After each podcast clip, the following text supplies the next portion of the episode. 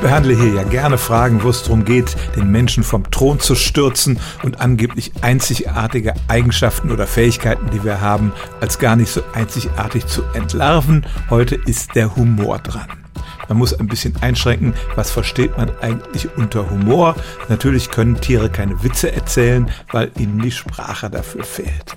Aber Forschende vom Max-Planck-Institut für Verhaltensbiologie behaupten, sie haben Ansätze von Humor bei Menschenaffen gefunden.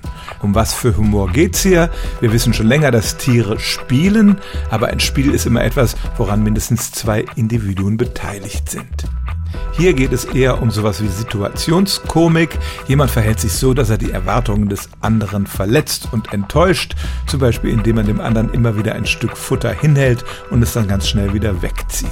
Man kann das auch als spielerische Neckerei bezeichnen und eine der Forscherinnen sagte, dass man aus den Witzen sicherlich kein Netflix Stand-up Special machen könne, es sei eher ein Rumalbern, wie man es bei Vorschulkindern findet.